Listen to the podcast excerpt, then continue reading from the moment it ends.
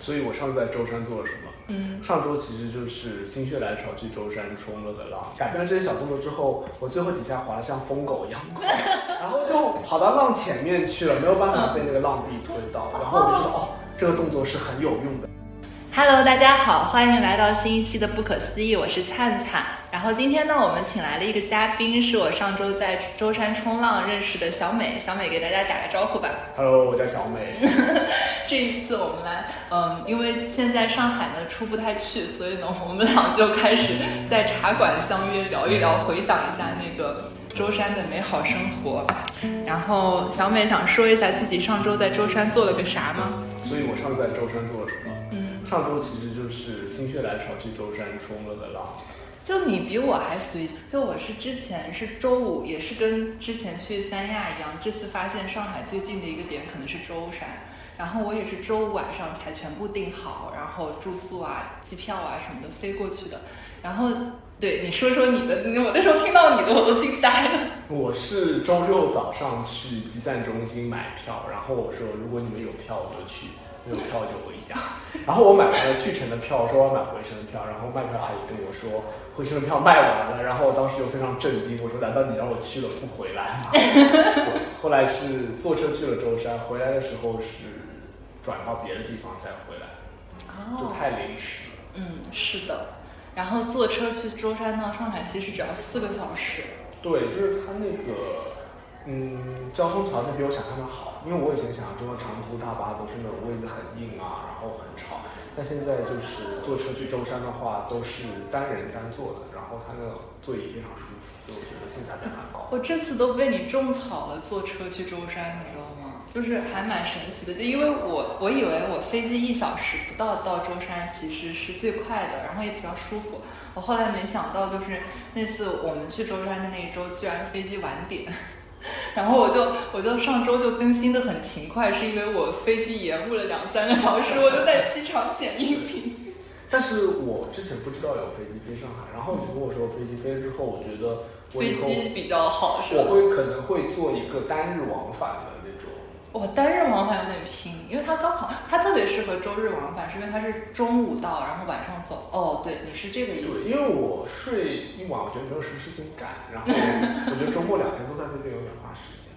他我周六如果有飞机回来的话，我就可以周六早上坐车去，然后下午冲浪，然后吃个晚饭，直接坐飞机回来，嗯，这样也还可以。对，所以我们就是互相种草了彼此的行程， 对，优化优化彼此行程，互补。简直了！我觉得，那我下次应该考虑就是飞机飞过去，然后坐车坐回来，就可以多一点自主选择。哦，或者坐车回去，飞机回来，因为刚好是晚班的飞机。对，主要是晚班的飞机，因为回来的话会晚上的时间会有点迟滞，所以坐车就不能太晚出发嘛。就你跟我说你是冲过三次浪嘛，然后呢，我去，因为因为我是冲好多次，惭愧惭愧，但是但是我去的时候就别人就不肯给我不肯给我租板子，因为我们去的那家冲浪店，它有一个要求就是你必须证明自己是会水会冲浪，然后才能够自己租板子玩，要不然就得让你请教练啊什么。然后然后后面就发现就是小美懂很多就是冲浪的小知识。然后，然后我们那天是在那个舟山，正好认识了之后待了一个周末嘛。然后小美就是冲浪界的王语嫣，就是这里补充一个，如果大家不了解王语嫣，应该很多人都知道吧？就之前刘亦菲演的那个角色，在《天龙八部》里面，就是王语嫣就是因为喜欢她表哥慕容复，然后呢，她就读了很多武林秘籍，所以她就是武林秘籍里的嘴炮王者。 就是 什么都懂，谁比划一个招式他都懂，但是她是一个弱女子嘛，她就啥都不会，但是就确实是一个就是理论知识极其丰富的人。然后当时见到小美，然后她就就说一些奇奇怪怪的冲浪知识点，就是小美都能接上，然后我就说你真是冲浪界的王语嫣。但是在那个王语嫣的就是第一天之后，她就开始实践了自己的理论知识。第二天我再认识她的时候，她已经会冲浪了。是的，就是就是知道很多冲浪知识，倒不是为了说话的时候可以装逼，或者是是真的在认真学。对，是真的在认真学习，因为就很多小细节，你自己可能在海里面摔一整天都不一定摸索得出来，但是如果你去学了这个理论知识的话，一些很小的细节就会给你巨大的提升。可能本来你上课，然后教练就是一直关注你的安全，然后你自己可能上三次课才能够自己抓到浪或者怎么样。但是你如果先储备了这些理论知识的话，就很快就在试错中，很快就知道它这个呃技巧该在什么时候使用啊，然后一些时机怎么抓，然后我觉得进步还是挺快的。嗯，所以你想简单的说一说你是怎么 开始建立自己王语嫣的理论学习过程？ 变成王语嫣的很大很重要一点，就是在认识灿灿那一天，其实我是整个人都是非常冲浪大失败，就是那一下午我都没有抓到浪，也没有站起来过，就一直都在摔跤。我第二天见到你的时候，你从海上过来已经会拐弯了，你知道吗对，一第个二 Z 天就字已形经会拐弯，拐弯了。一个 Z 字形拐弯。然后因为当时就是因为大家也你有你也没戴眼镜嘛那会儿，对，然后当时就没很认出来，然后我就看见一个人过来，我就哇，这人就滑的，就是冲的好帅，然后过来还跟我打招呼，当时整个人都懵了，我说进步这么快的吗，对我当时就非常的得意，我就应该，我每次滑到你身边，我就会跟你说今天的这次的车票值。 是的，然后我就在那边被拍成狗，就是我真的是在殊死搏斗，我最后还差点被那个绳子缠住，哦就是那天还是，不过不过我也觉得会有，就是要自己多摸索，对，嗯，你先说你的那个理论理论框架，理论框架吗？嗯怎么说呢？就是我之前不怎么使用各种视频嗯平台，也没有什么特别感兴趣的视频要看。嗯然后其实主要还是在 B 站上面看，然后有两三个 UP 主，我觉得还是非常的有料，然后我就看他们的要点去 学。你之前跟我说有什么理工科博士学冲教学冲浪，我当时就说冲浪这种运动需要一个理工科的博士。他们其实就是在一些夏威夷或者在土澳读书的人，嗯然后他们本身是读书的人，然后他们就是又正好喜欢了冲浪，然后就业余时间就会在那边，因为那边冲浪环境很好，对啊，是的，我之前就一直想去火龙路读个大学，现在还是可以的。对，现最近可能出不去吧，但是确实是有心里有这个梦想。后来想去海南大学读个 MBA，还可以去澳门大学，现在澳门也靠海吗？对，我应该琢磨一下舟山的舟山附近的院校，我觉得舟山有一个浙江大学的舟山分校，但我哦不知真的吗对，有个舟山校区，但我不知道它那边是什么学院在那里。好酷。你之前是那个为什么开始就是学冲浪的呢？我觉得冲浪，嗯，一般每个人接触冲浪都是一些机缘巧合的事情嘛。然后我觉得冲浪是我们公司去舟山团建，嗯然后好我幸们福对，我们就住在威斯汀里面，然后威斯汀就是直接就是接着沙滩，然后我们办公室里有一个小姐姐，她是玩户外的，然后因为玩攀岩、玩户外和冲浪的这三群人其实高度重叠，嗯，是的，啊对，所以他在圈子里，他就他在路上就说，哎，那边有一个冲浪的 club，你们要不要一起去？嗯，然后我们就招了几个人，大家就去体验了一下。哇，对，然后体验完以后，我就觉得自己好像对这个运动还是蛮有感觉的，嗯然后我就去。因为很多人会把冲浪赋予很多一种生活态度的意义啊，或者是一些，就是我觉得会给这个活动过赋予度过度的的意义。对，但对我来说，它只是一个适合我的运动，嗯，是的，因为嗯，你除了冲浪之外，之前做一些其他什么运动，你会觉得它适合你？嗯，就是我有打过篮球，然后打过斯诺克，然后打网球什么游泳，但是就不是每个运动都会让我觉得我很适合，或者让我很快乐。你的适合是就是基于你觉得自己开心，一个是基于自己开心，还有一个是学得快。对，我觉得这这还很能学重得蛮要，快，这是很的，重要，就对是因为每个人其实运动神经平均水平也不一样，对然对后在不同的运动展方现面让展现力上也不就一是样，技能数肯定是不一样的，这个需要自己去探索。是 的，然后我就是在冲浪这一方面，我觉得自己还是可能有 天赋些。异禀。 所以你第一次冲浪的时候是怎么样的？第一次冲浪是有教练带，嗯，然后就上手很快，是吗？对，就是上手很快。然我后第一次冲浪就特别的慢，就上手很慢。我当时因为我喜欢泛水上来运动嘛，然后我就觉得说，啊，难道我对冲浪？我现在反应过来，可能我冲浪是没什么天赋，但是确实是带着给人快乐。那不一定，你还没有自己去探索呢，对我探索了两天嘛，需要用一种更狂野的方式去。嗯，对对对，可能是，哦我下次再建建构一些理论知识。对，嗯，所以你第一次冲浪就上手很快，对，就是他会给你一个快乐的正反馈，然后有了这个正反馈之后，就建立了你信心，然后说好，我要继续来。嗯，所以你第一次就是会起起来嘛，你自己能起来吗？对，第一次会起来，这么厉害，啊而且因为当时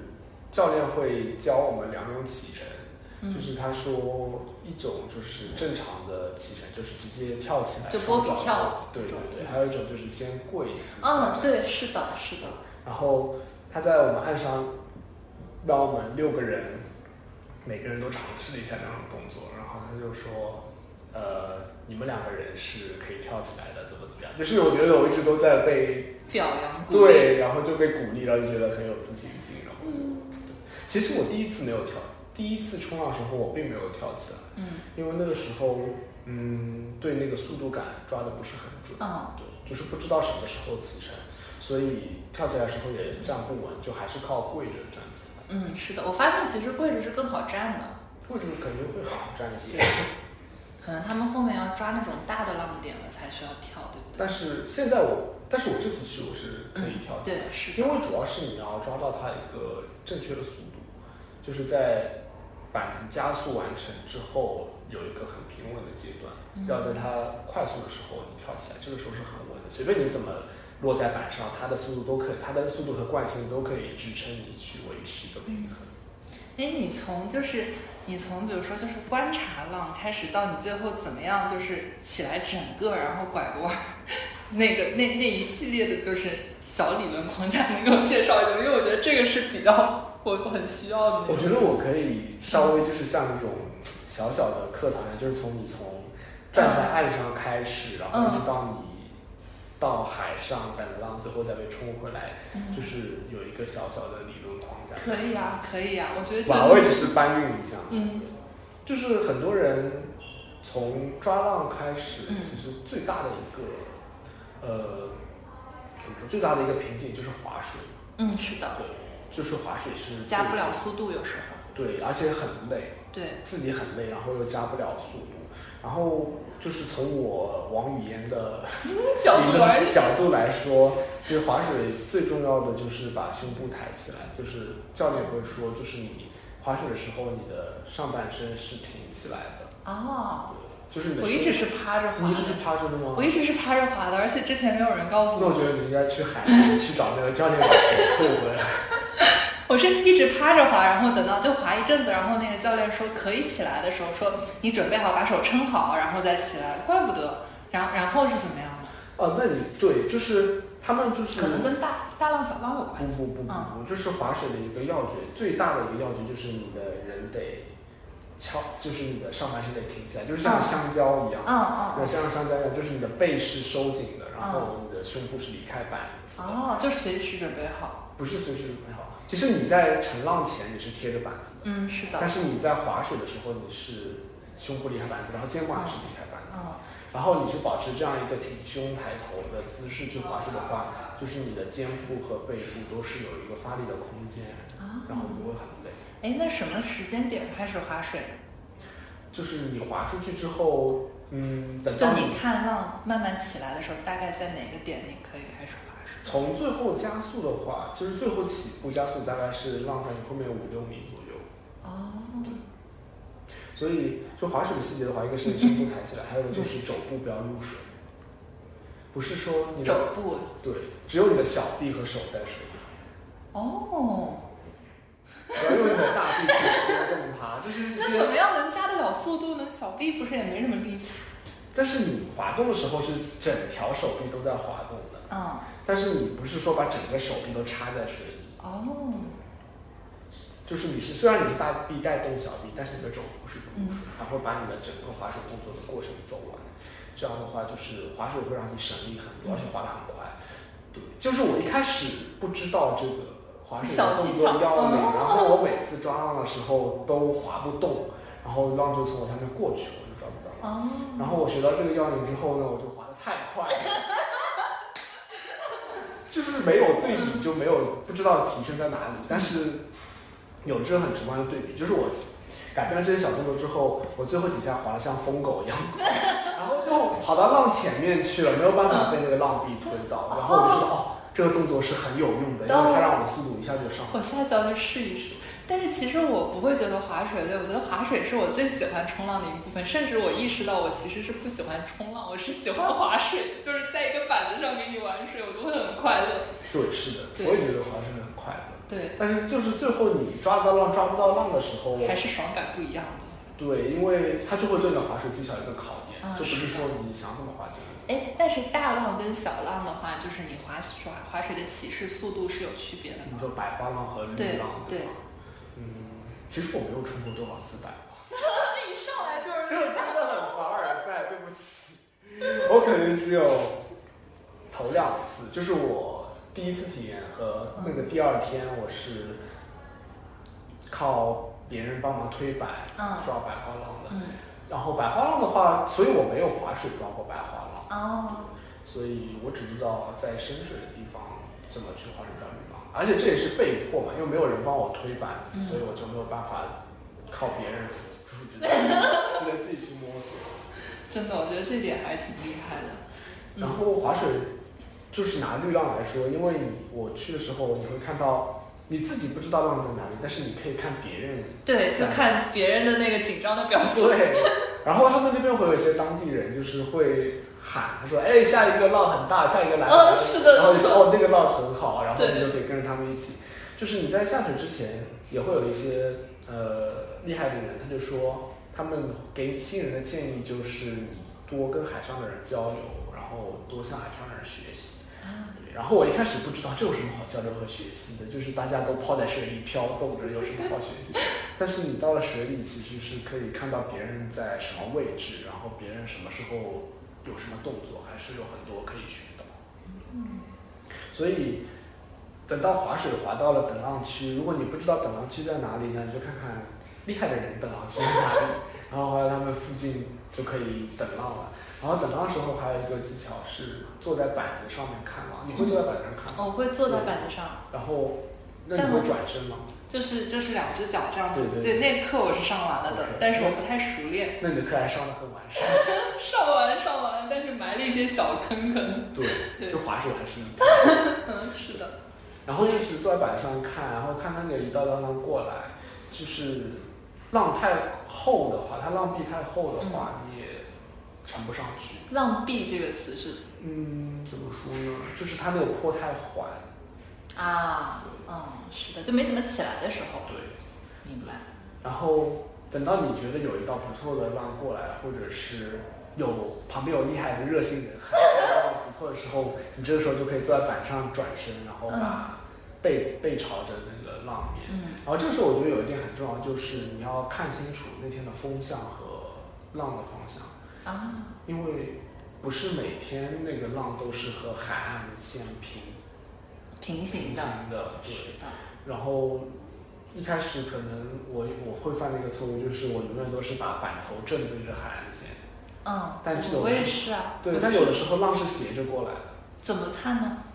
就你自己啊，就看那个浪是怎么样的。嗯对对嗯对，如果浪是斜着过来，但是你是正对着海岸线的话，其实你是侧面会被浪打到，这个就肯定起不来，肯定会翻掉。啊，就侧面是完全起不来的。对，就是你的你板头的前进方向和浪面的前进方向必须是完全一致才可以。我发现这个点可能也跟之前我是只在一个海域里面就是游过是一样的，就是的，就是确实后海村的那个浪就很适合新手，它就起来一点点，然后以至于就是我能在后海村喜欢划水这件事情，是因为它就没什么浪，然后我只要跟着所有人群的后面，然后我就能横横着划，就是大半个海岸，然后就非常舒服。然后但是在舟山基本上就不行，就是可能也是因为我们这次刚好在那个台风天之后嘛。它就起得很大，而且我发现它们起来，就像你刚才说的一样，就是有时候是可能有一半儿的海滩有浪，然后另外一半儿就是就因为那个可能风吹的方向不一样就变没了。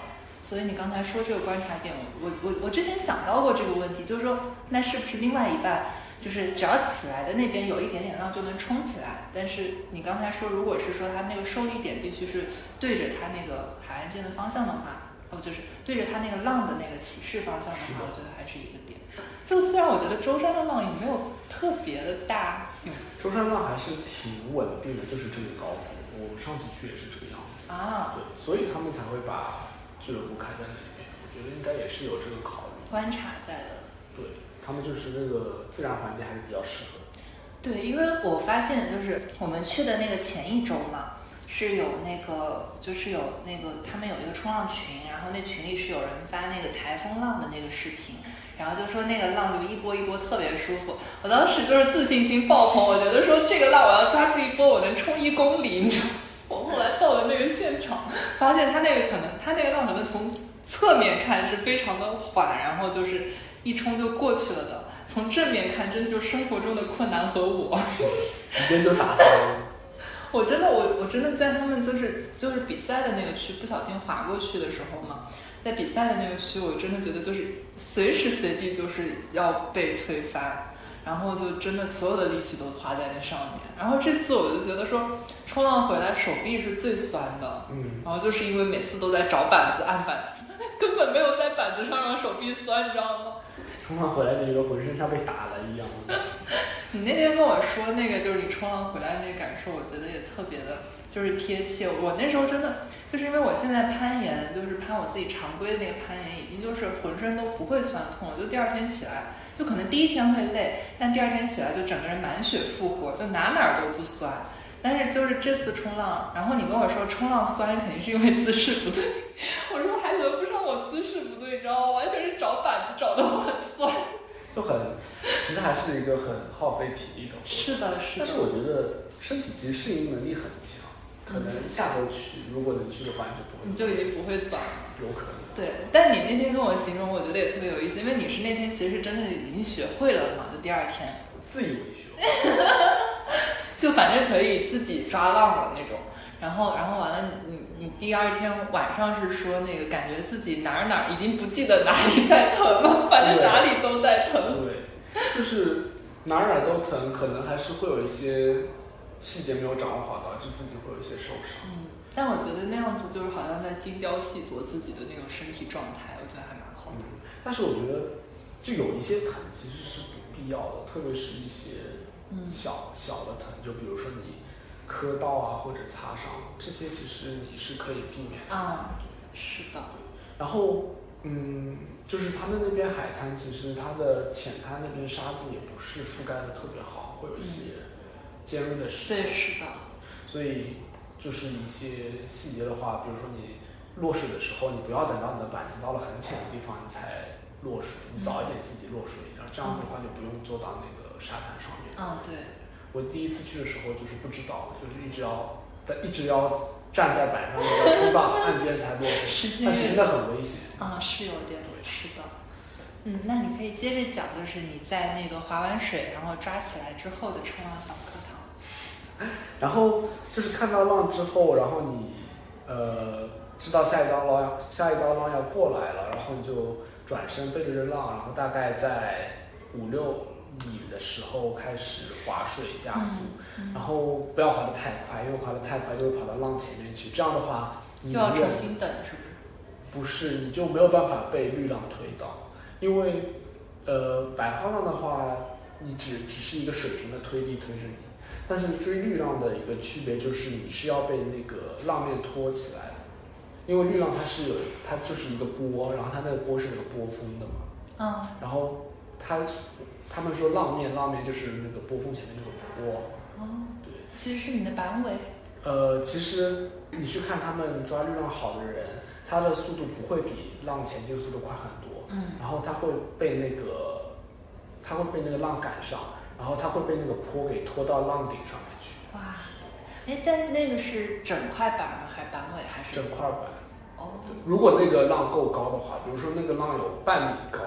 那它那个坡的长度基本上可以把你整块板都拖在上面。哇，对，所以就是一个标准的抓绿浪的话，它就是划水，然后和浪的速度差不多一致。嗯然后那个浪到你下面之后，它把你，嗯，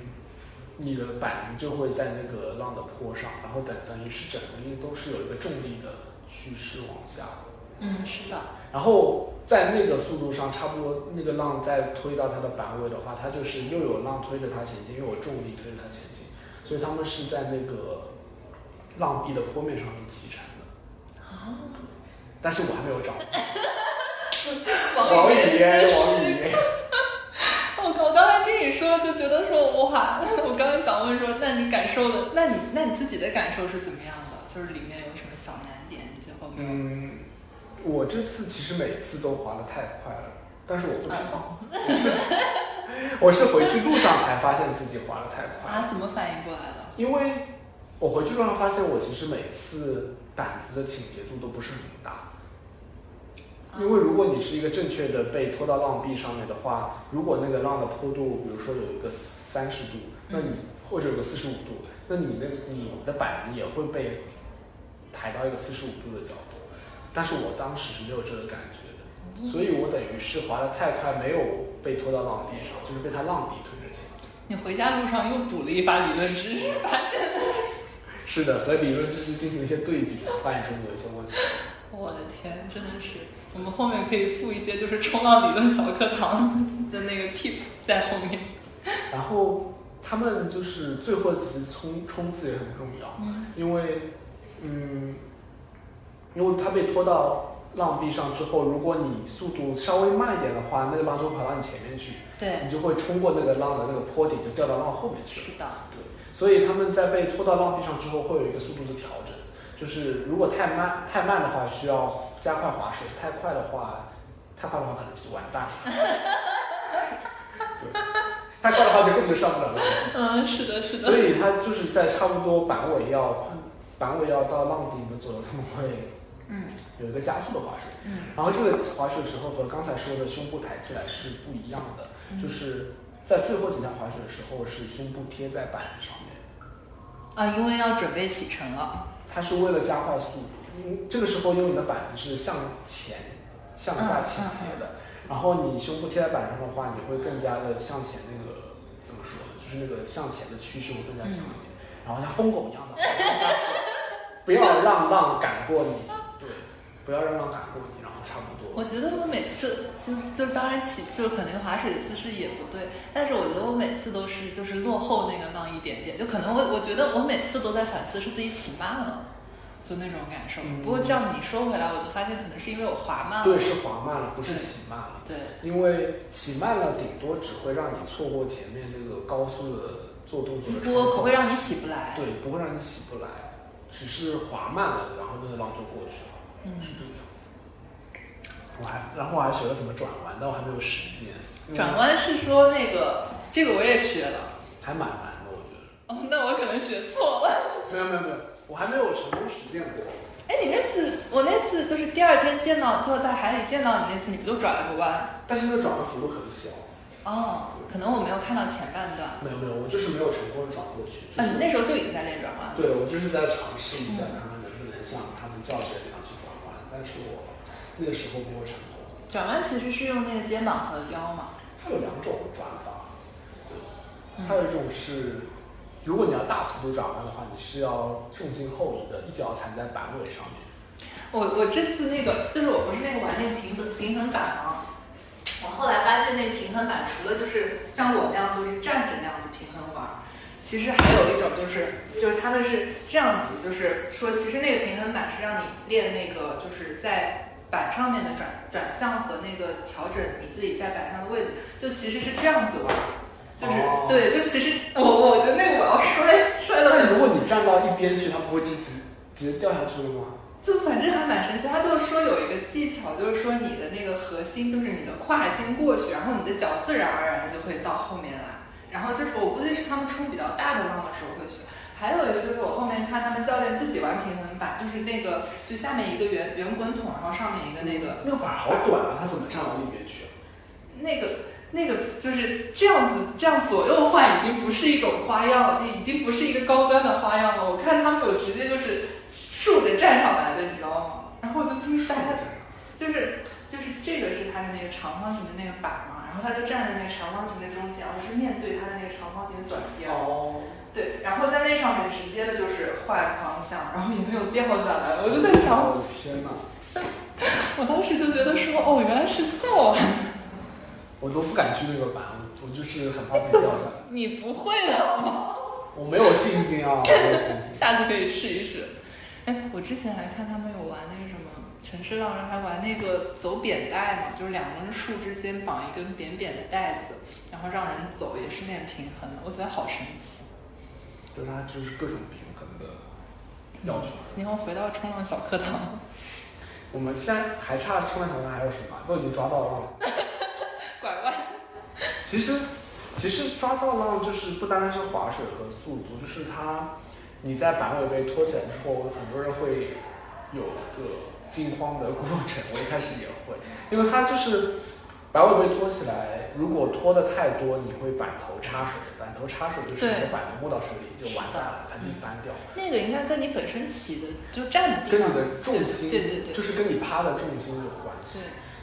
然后板头插水可能就翻掉了，但是如果你太靠后，板头翘起来的话，其实浪是给你的速度很很慢，嗯没有办法把你推起来。是的，所以这个时候就是要注意，一个是要被浪呃你的板被浪你的板尾被浪推起来的时候不要害怕，但是也不要让它板头插水，然后也不要起得太着急，就是很、我一开始会速度刚起来我就着急站起来，其实它从速度起来到慢下来之间会有一个平台期，就是那段时间速度都挺快的，你等它速度起来之后你再站起来也不迟。就是你在怎么说，像我们这种新手的话，你不用担心起得太晚，但是不要起得太早，啊，因为如果你起得太晚，你好歹还能够站起来平衡几下，做几个动作，但是如果你起得太早，可能直接就翻掉了。我是这么觉得哎，就是你起来的时候是能，就是要看到后面有个推力，还是感受得到后面有个推力？感受到推力，就是你的板尾被抬起来的时候，如果你的板尾被抬起来，然后速度起来的话，那就说明这个浪已经抓到了。啊，然后这个时候板尾刚抬起来的时候，你不用着急站起来，它会把你速度起来之后，你再站起来。嗯，然 后，还有就是跳起来的时候，你手撑在哪里？就是手要靠近你的肋骨，不能嗯撑是在的哪里。我有时候会忘记，然后就站不起来。这个应该是我在后海村学的最重要的一 课，就是你一定要放在你的肋骨。这个我教练也教过，但是我忘记了，然后把手嗯，就因为确实浪来的很急啊。我觉得这次周三山的浪就是一波一波的，然后你要是一波被掀翻了，就每一波都被掀翻。我有一段时间的感受就是，我们在那边等，然后有的时候浪就一直不来，嗯可能等五分钟都没有一道浪来，然后等到我被掀翻之后，后面 接二连三的都是好浪，然后我就只能站在那边看着它过去。 我我我当时的感觉就是被掀翻了之后，接二连三都是好浪，对但是就每一道都来掀翻我，对。就是刚站起来一会儿又被拍回去了，特就别是难受。等到好浪来的时候，我已经被掀翻了，然后后来后续的好浪都成了我往前进的阻碍， 烦死了。作。 好呀，谢谢小美给我们分享冲浪小课堂。谢谢大家收听我们这一期的不可思议，然后也谢谢小美对我们冲浪理论小知识的分享，然后希望我们今年能够抓住更多的好浪头。然后呢，喜欢我们节目的听友可以在小宇宙、汽水、喜马拉雅等等平台搜到我们。想加入听友群的听友可以在微博搜索“不可思议 bookish”，然后来听友群找我们玩哦。然后，嗯，今天我们的节目就到这里，下期再见。好，那我们就下次再见吧。